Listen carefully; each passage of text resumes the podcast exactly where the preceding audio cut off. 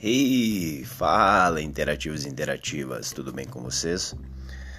Recentemente eu finalizei uma leitura que posso consideravelmente afirmar que foi a melhor leitura que eu fiz no, no ano, né, nesse ano de 2020, que é justamente o livro Dedique-se de Coração, né, do Howard Scott, que é um dos conselheiros da Starbucks, né? Na verdade, hoje ele é presidente do conselho e CEO da Starbucks, né?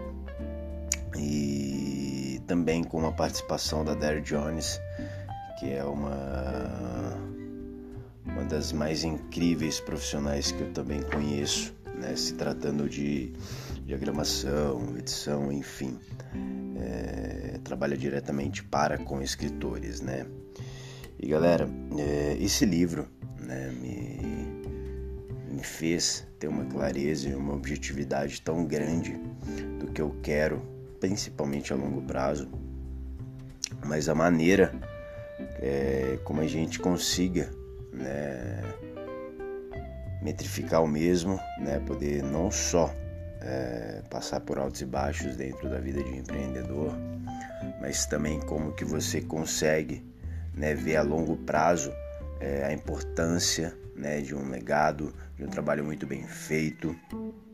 Né, e é muito interessante, mais ainda coerente, quando a Starbucks ela consegue se posicionar de uma forma que ela viu que acima de tudo o que faria diferente, diferença, principalmente a longo prazo, seria o trabalho de design né? Tudo aquilo que eles vinham fazendo nos últimos verões, né? Que tinha naquela época havia sido no verão de 95, no verão de 96, né? Que foi principalmente na década de 90, nesse período que a Starbucks ela só não alcançou um nível mundial, mas também começou a ser uma empresa de capital aberto, né? E para quem não sabe, uma empresa de capital aberto é justamente quando você consegue, né?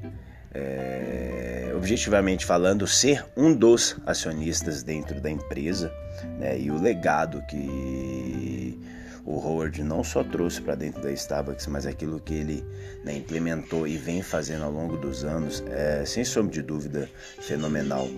É por essas e por outras que a gente sabe a força da sereiazinha verde, né, seja aplicada em qualquer é, meios, né, seja numa plataforma digital ou seja até mesmo num copo físico que normalmente eles usam para transportar os cafés, né? Eu falo de loja em loja, quando você se desloca para uma ou não, e é maravilhoso, né? Ver a força do design perante a isso.